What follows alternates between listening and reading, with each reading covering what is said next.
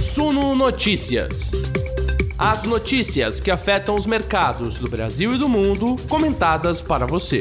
Bom dia, investidores. Sejam todos muito bem-vindos a mais uma Morning Call do Suno Notícias. Não sei se eu me apresentei, mas eu sou Beatriz Boiadia, repórter multimídia do Suno Notícias, responsável aqui pelas nossas Morning Calls, nossas lives diárias das 9 horas da manhã. Hoje por volta de 9,3, 9,4 aí, porque eu me atrasei um pouquinho, mas a nossa live que fala sobre tudo que deve fazer preço no dia aí, para te deixar muito bem informado.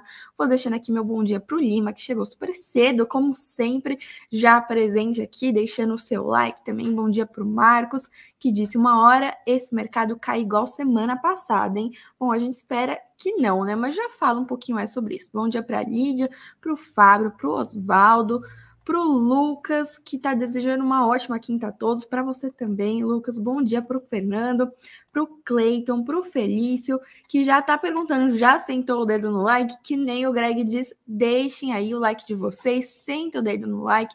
Bom dia para o Rick, para o Dorival, para o Reginaldo, para minha mãe, para o Michael, para o Fred, para a Heloísa, para o Ramon. Gente, bom dia a todos. Tem muito bom dia aqui hoje. Obrigada, Eduardo, que está dando um bom dia direto do Rio de Janeiro. Obrigada pelo carinho de vocês, pela participação. É, fico muito feliz aqui de ver tanta gente aqui logo cedo, né, participando com a gente, querendo se informar, se educar e cada vez mais tomar ótimas decisões nos investimentos, né? E bom, vamos começar de uma vez, que tem bastante coisa para a gente falar aqui. É, vamos ver o fechamento de ontem, né? Ibovespa subiu novamente, uma alta de 0,83%, ficou aos 117.197 pontos, né? Chegou a ultrapassar aí a marca dos 116 mil que a gente viu naquela alta fortíssima na segunda-feira, após o primeiro turno das eleições, contaminado também, né? Contaminado de uma boa maneira pelo bom humor no exterior. Ontem a gente também viu essa alta aí e uma alta também do dólar, né? No entanto, de 0,31%, negociado aos R$ 5,18. O IFIX, que é o índice dos fundos imobiliários, teve uma levíssima alta também de 0,04% aos 2.987 pontos, né? E para hoje, o que nós esperamos, né? Essa festa aí das altas consecutivas do Ibovespa, desde segunda-feira a gente vê altas, né? Boas, segunda-feira uma alta super forte e nos demais dias uma alta um pouco mais moderada. Ontem uma alta melhorzinha, mas talvez essa festa das altas do Ibovespa, que foi ótima, muito obrigada. É, talvez hoje é, não aconteça. Hoje é um dia de maior volatilidade e, consequentemente, cautela no mercado, principalmente no mercado exterior, e isso pode acabar encostando aqui no nosso mercado local, né? Os ativos brasileiros podem ficar mais voláteis nessa quinta-feira, acompanhando os mercados internacionais, e hoje o dia é de maior atenção nas petroleiras. A Petrobras, principalmente, pois tem um grande peso no Ibovespa e a gente lida aí com duas questões super importantes. A decisão da OPEP+, né, da Organização dos Países Exportadores de Petróleo e seus aliados, e todas as questões internas aqui envolvendo as eleições. Petrobras super pressionada aí nesse período pré-segundo turno das eleições à presidência da República, tendo de segurar preços, né? Claro que essa é uma medida aí que pode favorecer o governo do presidente Jair Bolsonaro, né? Às vésperas das eleições aí, e a gente vai acompanhando tudo isso. Bom, eu vou começar já aqui falando das nossas bolsas mundiais, né? A gente vê as bolsas europeias em uma leve queda nessa manhã, assim como os futuros de Nova York. Estou conferindo aqui para vocês.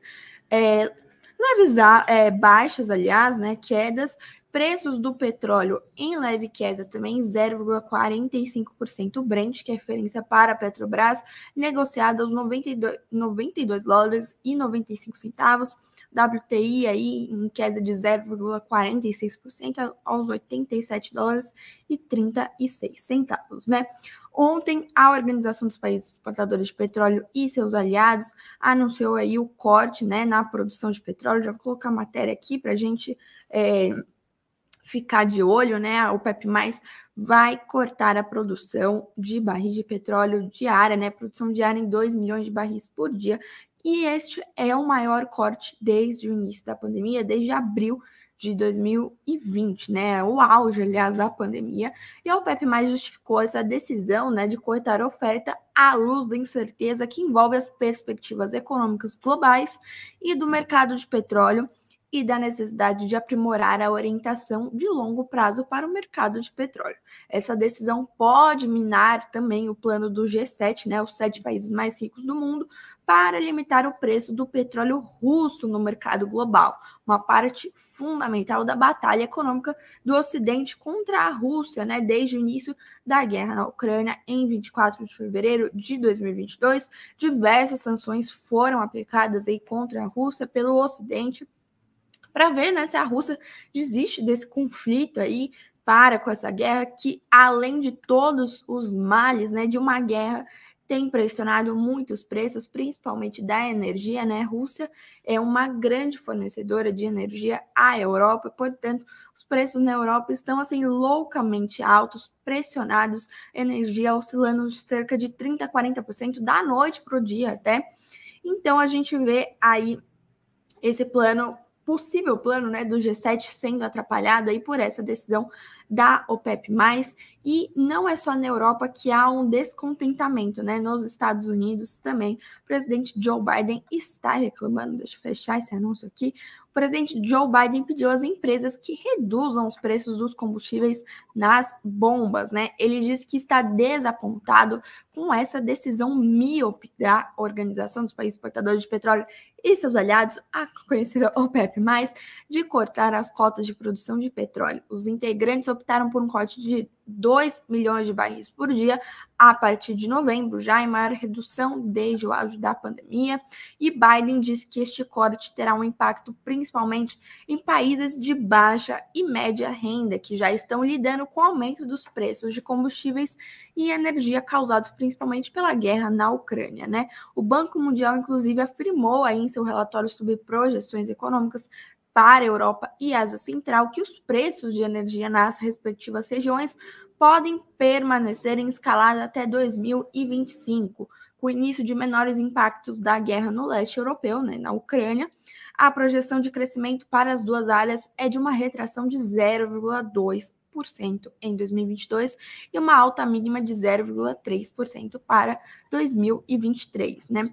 Os Estados Unidos inclusive vão liberar reservas estratégicas de petróleo para conter os preços, né? Deixa eu aumentar aqui a tela para vocês conseguirem ler, né? Desculpa aí, gente, eu não tinha visto. É...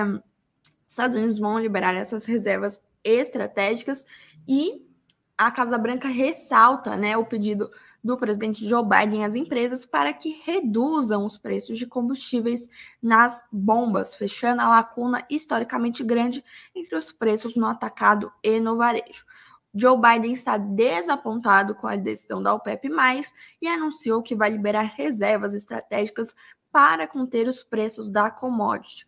Ele disse que em um momento em que a manutenção da oferta global de energia é de suma importância, essa decisão terá maior impacto negativo nos países de baixa e média renda, que já estão sofrendo com os preços elevados da energia. A gente fica aí com essa movimentação dos Estados Unidos, né, que tem um grande papel aí né, em, é, em relação às negociações de petróleo, né?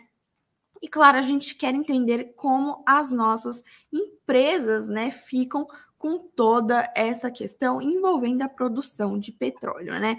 Essa medida aí da OPEP+, fez com que o preço do petróleo subisse ontem. O petróleo teve fortíssimas altas nessa semana e as ações da Petrobras, da PetroRio, da 3R e da Petro Recôncavo avançaram acima dos 3% no pregão de ontem, quarta-feira, né? Bom, é, a gente, o, o Sumo Notícias, né, claro, entrevistou aí alguns especialistas, matéria aqui da Ana Clara, inclusive, ótimo trabalho da Ana, e para entender como essas empresas, né, relacionadas ao petróleo ficam, né? Ela conseguiu um comentário aqui do Jansen Costa, sócio fundador da Fatorial Investimentos, que explicou que o impacto do corte da produção é positivo para a Petrobras. O fato da estatal gerar bastante caixa durante o resultado financeiro é muito positivo para a manutenção do próprio Bovespa e com o aumento da commodity no curto prazo. esse favorecimento das petrolíferas deve perdurar por um bom tempo, mesmo com a demanda global diminuindo conforme as principais economias do mundo vão caminhando para uma recessão, né? Recessão global, inclusive, que a gente está falando, não só nos Estados Unidos, na Europa, mas no mundo inteiro, né? Até porque se os Estados Unidos estão em recessão, muito provável nós seremos contaminados também, né?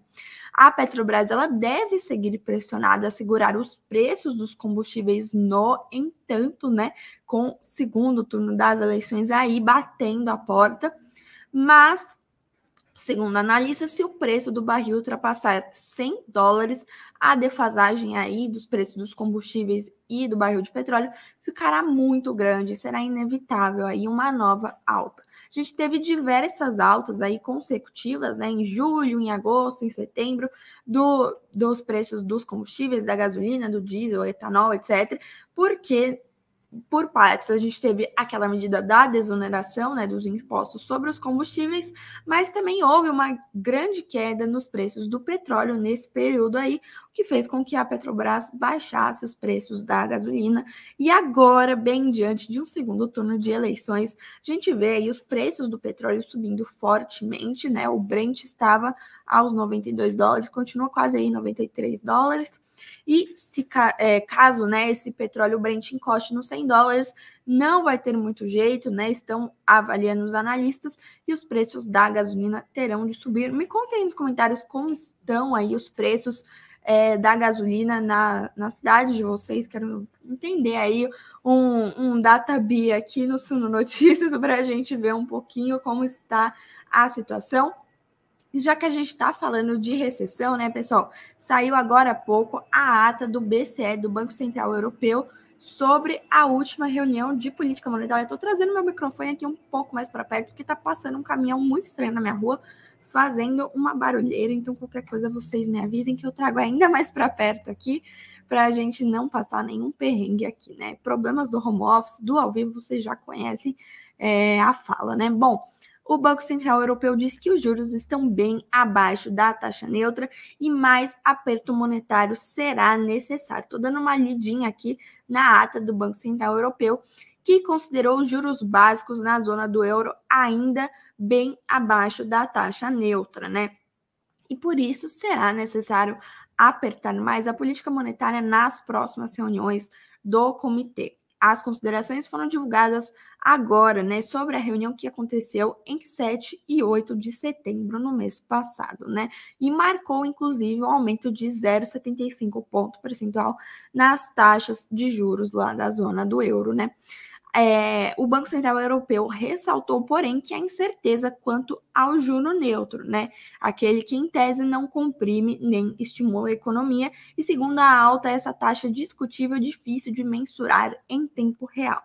Ainda que espere mais aumento de juros, o documento reforça a comunicação de que a alta de 0,75 ponto percentual em setembro não será necessariamente repetida nas próximas reuniões. Banco Central Europeu diz a alta seguirá, a ata, aliás, perdão, seguirá dependente de dados, mesma comunicação que a gente vê do Federal Reserve e do Copom aqui no Brasil também, né? Cenário de muitas incertezas, tanto sobre recessão, sobre aumento de juros, sobre queda de inflação, de alta de inflação. Então, a maioria dos comitês de política monetária vem aguardando dados de mercado de trabalho, de inflação, de, de inflação ao consumidor, ao produtor, é, atividade econômica, né? Com esses dados caindo, né, mostrando nenhum aperto da economia de fato, a economia respondendo a essa elevação de juros, né? A inflação cai, aí os bancos centrais podem é, reduzir um pouco essa euforia para elevar as taxas de juros, é o que o Banco Central Europeu está dizendo. E ele disse ainda não saber até quando terá de subir os custos de empréstimos no bloco, né, na zona do euro, cuja inflação tem batido recordes históricos. Né? A gente vê uma maior inflação em 40 anos já lá na Europa, no Reino Unido, nos Estados Unidos, né? E essa inflação está sendo puxada pelo aumento nos preços de energia, né? Estão pressionados pela guerra na Ucrânia, que nem a gente já falou aqui no começo da nossa conversa. É, e o nível final das taxas de juros para estabilizar a inflação está sujeito a incertezas. É o Banco Central dizendo aí, Banco Central europeu, né? Conflito no leste europeu também tem enfraquecido a perspectiva de crescimento na zona do euro. O Banco Central Europeu, porém, não deve moderar o aperto monetário por conta disso, né? É aquela história aí de que é, a economia vai sofrer, as pessoas vão sofrer, o mercado de trabalho vai ser enfraquecido, mas é melhor tomar uma decisão agora do que esperar a inflação subir tanto e aí não ter mais o que fazer, né? Diversas empresas quebrarem tudo mais. Bom, a gente é, fica de olho nisso aí da, ban da banca. Oh, gente, li comentário aqui já me confundi. A gente fica de olho na ata do Banco Central Europeu, né? Reunião em 7 e 8 de setembro é, teve elevação de 0,75 ponto percentual. A gente vê aí, então, risco de recessão no radar, recessão iminente aí, com essas elevações é, dos juros das políticas monetárias ao redor do mundo cada vez mais apertadas ao mesmo tempo, né? No Brasil, a história é meio que outra. A gente já está vendo aí uma perspectiva de corte de juros, né? Então, é, mesmo assim, o Copom, claro, é, decidiu optar por uma postura um pouco mais rígida, mais hawkish, né? Daquela. Foi assim. É, os juros ficaram entre 75% ao ano, decidiram não mexer, mas se tiverem de mexer, vão mexer e não vão hesitar. Foi o que o Copom disse, né? Mais ou menos aí, traduzindo, e o Banco Central Europeu está dizendo que vai continuar assim, elevando seus juros. Federal Reserve também diz que vai continuar elevando seus juros. E, inclusive, amanhã tem divulgação de payroll nos Estados Unidos, que é aquele relatório, né, sobre o mercado de trabalho, que é importantíssimo para o Federal Reserve, que é o Banco Central dos Estados Unidos, leva super em conta esse dado para tomar as suas decisões de política monetária. Inclusive, o presidente do Federal Reserve de Atlanta, né, disse que um mercado de trabalho forte dá é, margem ao Banco Central norte-americano, margem de manobra para continuar a apertar sua política monetária. E ele disse que gostaria de levar os juros ao patamar de 4% a 4,5% e mantê-los assim por um tempo, né? Então a gente já vê uma expectativa, antigamente era de, ah, os juros vão chegar em 4%, agora já é ah, 4,5%, assim, talvez 5% se precisar, aí a gente deixa assim por um tempo, depois vai cortando. Mas a estimativa aí é de elevação de juros, sim, de juros altos por um tempo, né? Previsão de início para um corte de juros está aí lá para 2024 apenas. A gente tem o finalzinho de 2022 ainda, 2023 inteiro nessa situação. Então, claro que o risco de recessão fica iminente, né? Ele pode acontecer com todas essas economias globais elevando juros e reduzindo o poder de compra das pessoas, né? A gente fica de olho nisso, a gente espera que não chegue aqui, mas o risco é muito grande, então não tem muito o que fazer, apenas esperar o Brasil estar em outra fase, mas claro que pode ser contaminado, né? Por todas essas questões externas, né, pessoal? Bom, vamos trazer um pouquinho aqui para o Brasil, mas antes disso, quero dar uma olhadinha nos comentários de vocês. Estou vendo muita gente chegando aqui. Deixa eu ver, um bom dia para o Arnaldo, para o Guilherme, para o Rafael, é, para o Investindo com Guerra, para o Francisco, que está dizendo que hoje é dia de compras, plena quinta-feira, é isso mesmo. Bom dia para o Liert, que disse: a chuva não está dando trégua por aqui. Nossa, que pena, aqui está um sol bem bonito, viu?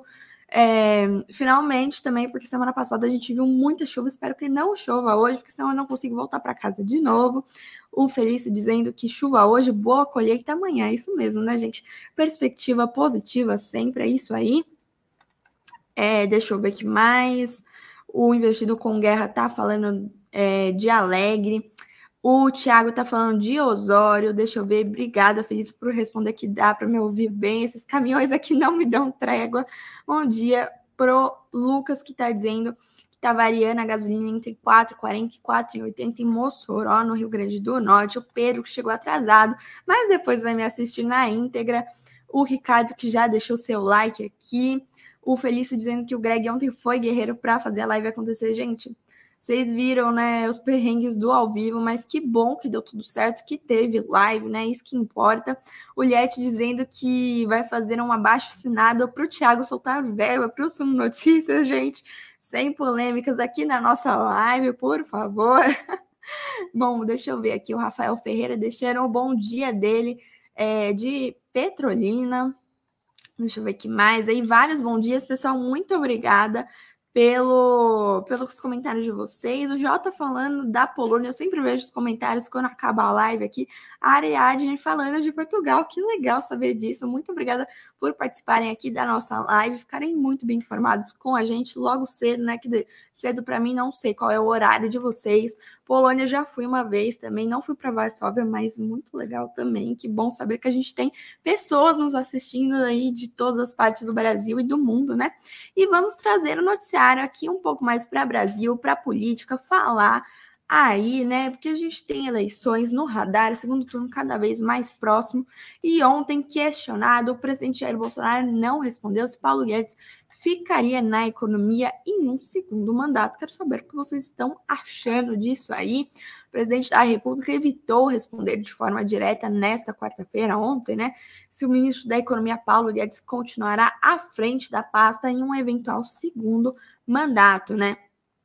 Ao ser questionado sobre o assunto, Bolsonaro elogiou Paulo Guedes e disse que ele merece um prêmio Nobel. Após os jornalistas insistirem na pergunta, o candidato à reeleição encerrou a coletiva que concedia no Palácio da Alvorada. Bolsonaro disse: Olha, Paulo Guedes é um exemplo de gestão no momento mais difícil da história do Brasil. Não perdemos emprego em 2020 e 2021, muito pelo contrário. Todo mundo pensava que em 2020 a gente ia cair 10% em termos de PIB e caímos 4%. Guedes tomou medidas fantásticas. Costumo dizer que a grande vacina para a economia foi em 2019 com a Lei da Liberdade Econômica, respondeu Bolsonaro ao ser questionado sobre a permanência de Guedes, né? Ele disse: "Um homem que age dessa maneira é uma bênção de Deus. Durante momentos difíceis, teve gente que criticou muito Paulo Guedes. Alguns queriam que eu trocasse de ministro. Eu falei jamais vou trocar de paraquedas depois de sair do avião. Então, Paulo Guedes merece respeito da nossa parte, consideração, merece um prêmio Nobel de Economia, assim como Roberto Campos Neto, presidente do Banco Central, tem rece recebido elogios no mundo todo. Bolsonaro, então, disse que abriu mão de poder durante seu governo, né? Disse que abriu mão do Banco Central. Você, com a indicação do Banco Central, pode ir para o lado do bem ou o lado do mal pode defender interesses mais variados possíveis. O próprio Palocci disse em delação premiada que tudo foi aparelhado no governo Lula, exceto o Banco Central, e eu abri mão do Banco Central, disse aí o presidente Jair Bolsonaro, falando aí, é, aproveitando né, a, a coletiva para já fazer a política aí às vésperas do segundo turno das eleições, mas não respondeu de fato a pergunta se Paulo Guedes continuará no segundo mandato, né? Felícia aqui dizendo que Guedes foi ninja em aumentar a inflação do a inflamação, aliás, do Brasil antes, mas não é o melhor. E Roberto Campos Neto, sim, esse. O Force X Dicas deixando seu bom dia aqui. Obrigada pela participação. Temos também gente dos Estados Unidos aqui. Olha, Lígia. Lígia, eu consegui ler Lígia, desculpa, que vocês sabem que eu não sou boa de nomes, mas bom, temos outra notícia aqui de política a campanha do PT racha sobre a adoção de nova regra para o controle de gastos, né? Matéria aqui do Estadão, sob pressão para sinalizar com clareza suas propostas para as contas públicas, a campanha do ex-presidente Lula está dividida em relação ao caminho da política fiscal a ser adotada num eventual novo governo do PT. O ponto central das divergências é sobre a necessidade ou não de se adotar uma regra de controle das despesas para substituir o atual teto de gastos que Lula já antecipou que será revogado se ele vencer a eleição. O mercado financeiro, inclusive, fica de olho nas propostas do ex-presidente Lula e do presidente Jair Bolsonaro, claro, que vão disputar o segundo turno das eleições, mas com o ex-presidente Lula à frente de um primeiro turno o mercado fica ainda mais de olho em tudo que é dito sobre a equipe econômica de Lula, né? Qual será, inclusive, essa equipe econômica para um eventual governo e o que ele fará em relação às regras fiscais do país, né? De um lado, diz a matéria, a turma da política defende a revogação do teto com a permanência da regra de meta de resultados primários, receitas menos despesas, sem considerar os gastos com juros da dívida pública. De outro, uma ala de economistas, entre eles integrantes da Fundação Perseu Abramo, braço do pensamento econômico do PT, defende a necessidade de um modelo de controle de gastos que permita, ao mesmo tempo, investimentos em projetos prioritários com efeito multiplicador para acelerar, acelerar o crescimento do PIB. Em meio às divergências, há uma movimentação interna para que detalhes sejam apresentados ainda neste segundo turno, né? Esse grupo defende mais transparência agora, mas os avanços dependem das articulações políticas de apoio a Lula nesta fase da campanha até o dia da eleição, no final do mês 30 de outubro. O mercado cobra uma regra de controle de gastos, né? Representantes do mercado financeiro têm cobrado essa regra que permita calcular com maior precisão a trajetória da dívida pública e a sustentabilidade das contas públicas. A turma da política, porém, defende um modelo semelhante ao que já foi adotado no passado, de busca de superávites primários, proposta que tem a simpatia do próprio Lula e apoio de integrantes da cúpula do partido, entre eles a presidente do PT, Gleisi Hoffmann. Né? Interlocutores da campanha ouvidos pelo Estadão apontam como a sinalização mais importante, aliás, perdão, dada até aqui pelo candidato a sua fala no jantar com empresários do Grupo Esfera nas vésperas do primeiro turno. Um dos auxiliares do candidato petista destaca que depois do jantar com os empresários, ficou muito claro que está na cabeça de Lula. Ele voltou a falar na revogação do teto de gastos e defendeu o retorno a um regime de superávites fiscais. Né? A gente fica com essas previsões aí de um eventual governo do ex-presidente Lula, com o mercado reagindo aí. E, e, claro, a gente vai ficando de olho, porque o mercado financeiro está cobrando uma medida para o controle fiscal do país, né? Eleições cada vez mais próximas, 30 de outubro tá quase aí, né? Hoje é dia 6, tem um tempinho, claro, mas é já no final do mês, a gente sabe como o tempo passa rápido, né? Bom, pessoal, eu vou partir aqui para o cenário corporativo. Temos diversas notícias aqui: PetroRio, Gol, Oi, eu sei que vocês gostam de Oi, Ambev, Rap Vida, tudo isso. A gente vai dar uma olhadinha aqui. Vão deixando nos comentários de vocês que eu vou dando uma olhada.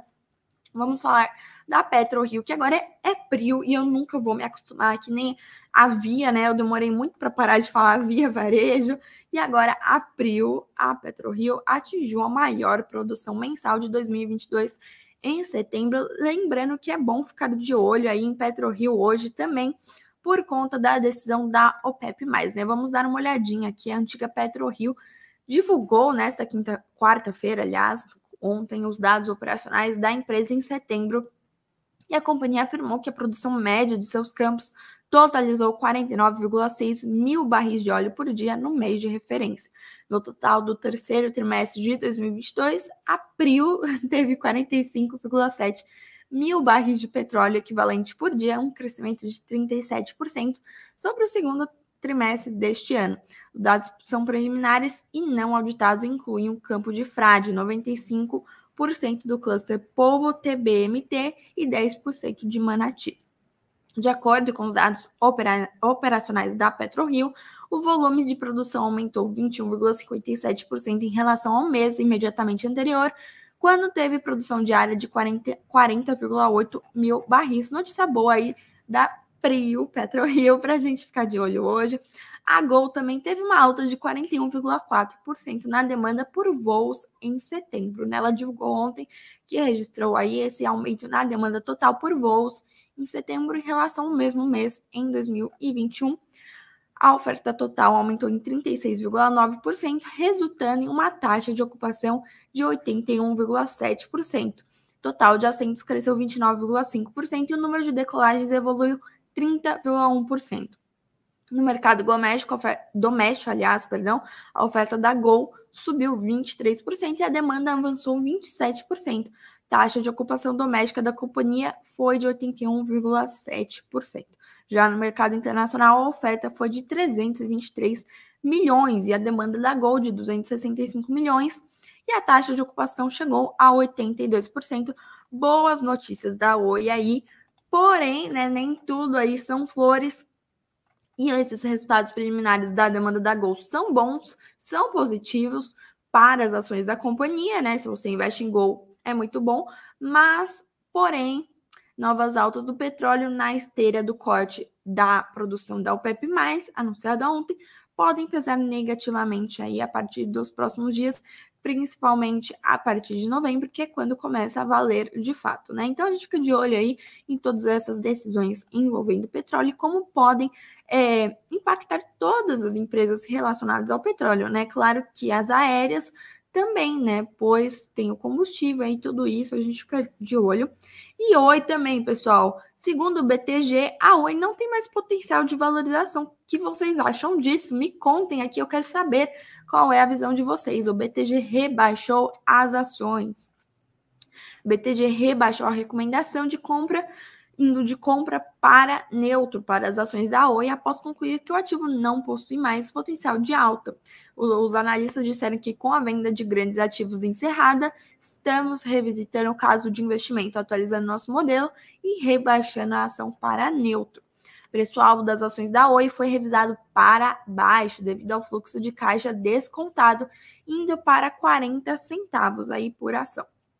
De acordo com os analistas do Banco de Investimentos, o corte reflete a conclusão atrasada da venda de ativos, prejudicando sua posição de caixa, além de custo mais alto de capital, estimativas de crescimento mais baixas, resultados piores do que o esperado sobre as negociações da Anatel e da venda da empresa de infraestrutura e ativos móveis. Me contem o que vocês acham aí dessa avaliação do BTG. Vocês acham que a Oi não tem mais potencial de valorização ou vocês têm alguma esperança aí, né? A gente fica com isso no radar hoje.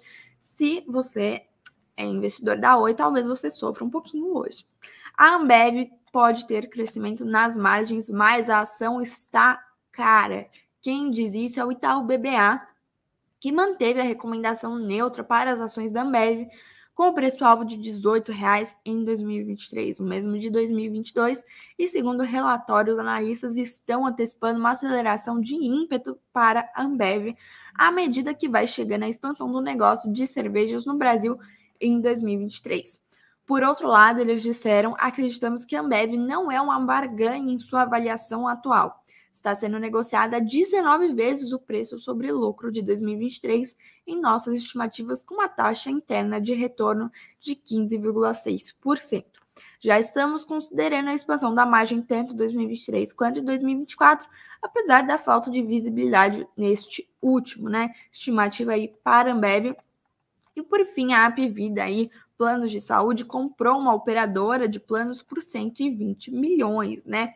Assinou o contrato de aquisição de 100% do capital votante das sistemas, por meio de sua subsidiária Notre Dame Intermédica, né? O preço de aquisição foi de 120 milhões de reais, pessoal. Bom, vou encerrando aqui nosso quadro das, das empresas. Estou vendo aqui que a minha conexão está meio ruim. Espero que tenha dado para entender. Estou vendo os comentários aqui de vocês sobre política bastante. É, deixa eu ver que mais. Falando bastante de política, o Investindo com Guerra diz que a Oi não será a nova antiga Magalu. Bom, pessoal, eu vou encerrando aqui a nossa conversa. Eu agradeço muito a participação de vocês hoje. Eu não deixei uma enquete, mas eu perguntei bastante coisa aqui nos comentários. Então, deixem aqui que eu sempre dou uma lida depois também. Muito obrigada pela participação. Maurício me desejando um bom café da manhã. Muito obrigada. Ótimo dia para você também, Maurício. Obrigada, Marcos, também pela sua participação. Um excelente dia para todos vocês. Ótima quinta-feira. Força aí que a sexta-feira está chegando. Enquanto isso, continuem lá com a gente no suno.com.br/barra notícias nosso site que é atualizado o dia inteirinho. Pera aí que eu não coloquei minha música, gente. O que, que é isso? E é, boa quinta-feira, ótimos negócios hoje. 19 horas, o Greg volta aqui com os destaques do dia para vocês encerrarem um dia muito bem informados. Então, boa quinta-feira, bons negócios hoje e até amanhã.